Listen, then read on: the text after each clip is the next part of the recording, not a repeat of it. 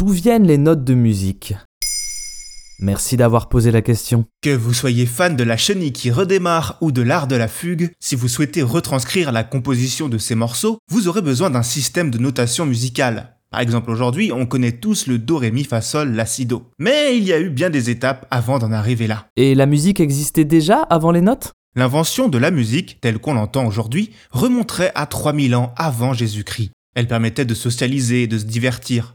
À cette époque, il n'est évidemment pas question de tablature ou de partition. Néanmoins, on trouve les premières traces d'indications mélodiques sur des tablettes sumériennes dès le 9e siècle avant Jésus-Christ. Et ce n'était que le début. À partir de l'Antiquité, pas moins de 1260 symboles différents sont utilisés pour retranscrire une composition. Au VIe siècle, Boès, un philosophe latin, décide d'épurer tout ça et retient une notation alphabétique en sept signes, de A à G, qui identifie la hauteur d'une note sur une gamme. Cette façon de faire est d'ailleurs encore pratiquée dans les pays germaniques et anglo-saxons. Mais alors, les notes que l'on connaît nous, comme Do Ré Mi, ça vient d'où? Vous l'aurez compris, avant les notes, retenir une chanson n'était pas chose aisée, et on ne pouvait se fier qu'à son oreille, grâce à la hauteur de la note. Si la musique liturgique était assez simple par nature, tout va se complexifier avec le chant grégorien. Car le chant, oui, était notamment pratiqué par les religieux. Problème, il leur fallait une dizaine d'années pour mémoriser le répertoire de leur abbaye à force de répétition. Il devenait urgent de trouver une méthode pour faciliter l'apprentissage des élèves. C'est l'italien Guido d'Arezzo, moine bénédictin et théoricien de la musique, qui, en 1128, invente l'ancêtre de notre solfège actuel, la solmisation.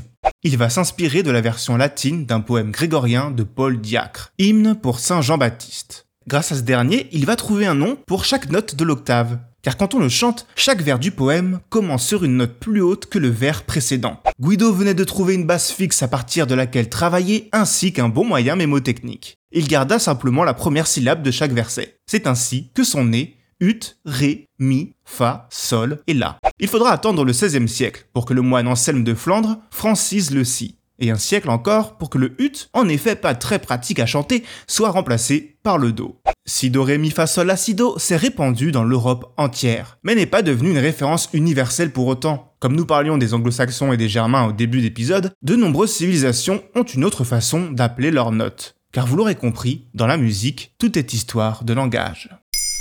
Maintenant, vous savez, un épisode écrit et réalisé par Jonathan Oppard. Ce podcast est disponible sur toutes les plateformes audio et si cet épisode vous a plu, n'hésitez pas à laisser des commentaires ou des étoiles sur vos applis de podcast préférés.